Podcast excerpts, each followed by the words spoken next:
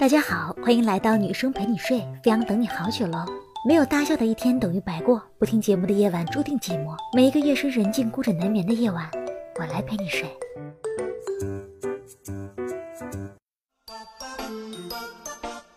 最近答题赢奖金的游戏玩的不亦乐乎，各位能人异士秀智商的同时，也不忘吐槽游戏里的奇葩情节，比如说美女主持小姐姐美丽的裙子下穿了一条牛仔裤。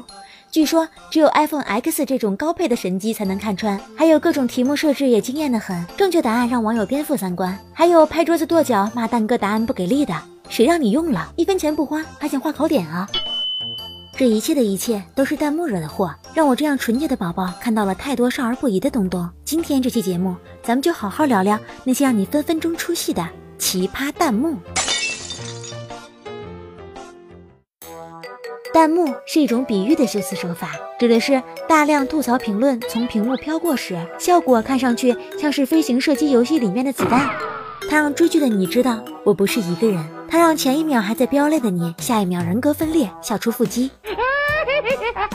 比如日剧可是弹幕沦陷的重灾区呀！这个，我是高中生侦探工藤新一，我被那个人强行灌下了毒药，等我醒来时，尼玛我的声优竟然换了。果然，再精彩的剧情都挡不住耳聪目明的观众追求完美。你以为苍老师从良了，我就听不出来别人的声音了吗？这个说出来不怕丢人。要是能重来，天空飘来五个字，我要选李白。什么鬼？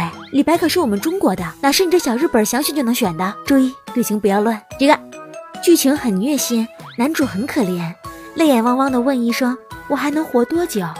天空飘来四个字，大概半集。那个说半级的，有种你出来，我保证不打死你。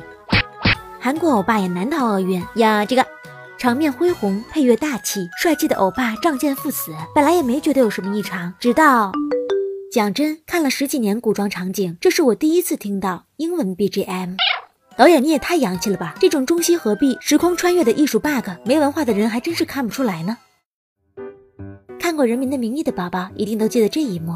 达康书记的老婆在高速路上被检察机关带走，在车窗缓缓降落之后，达康书记露出了那惊世骇俗的王之蔑视死亡凝视，气场绝对两米八。这时候，终于有人发出了不和谐的声音，幸好车窗不是手摇的，要不就尴尬了。我脑补了一下画面，嗯，手摇的那位，你有毒啊！有这功夫，看看你家青蛙出去旅行多久没回家了。要这个刘备在家里浇水种菜，眉头紧锁，奸臣当道，霸业难成。天空飘来一行字：经验值加十五，金币加十五。这个厉害了，皇叔做梦也没想到做农活还能增加武力值，真是后悔没种下十里瓜田。要不统一三国哪能那么费劲？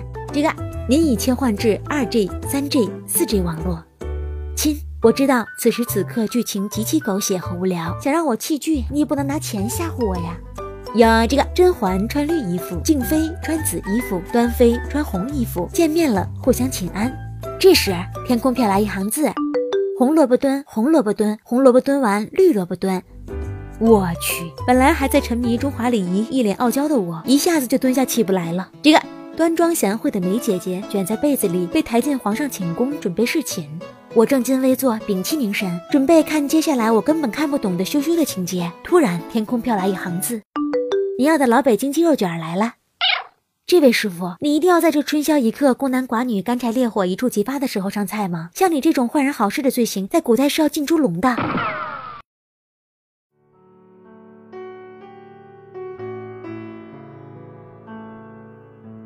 以前喜欢安安静静的追剧，现在喜欢边哭边笑的追剧，弹幕不断，回剧不倦，活在别人的世界里也能笑出一片天。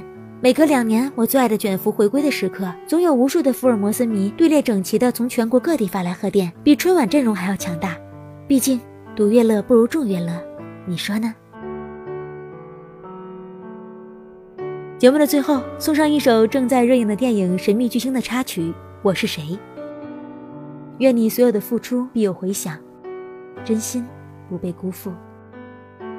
二零一八年一月二十六日，我的宝贝。おやすみなさい。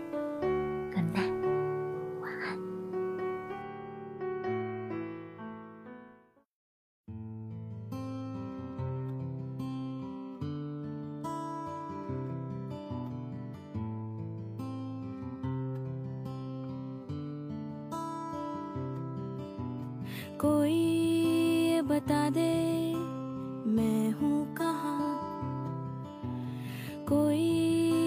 बता दे मेरा पता।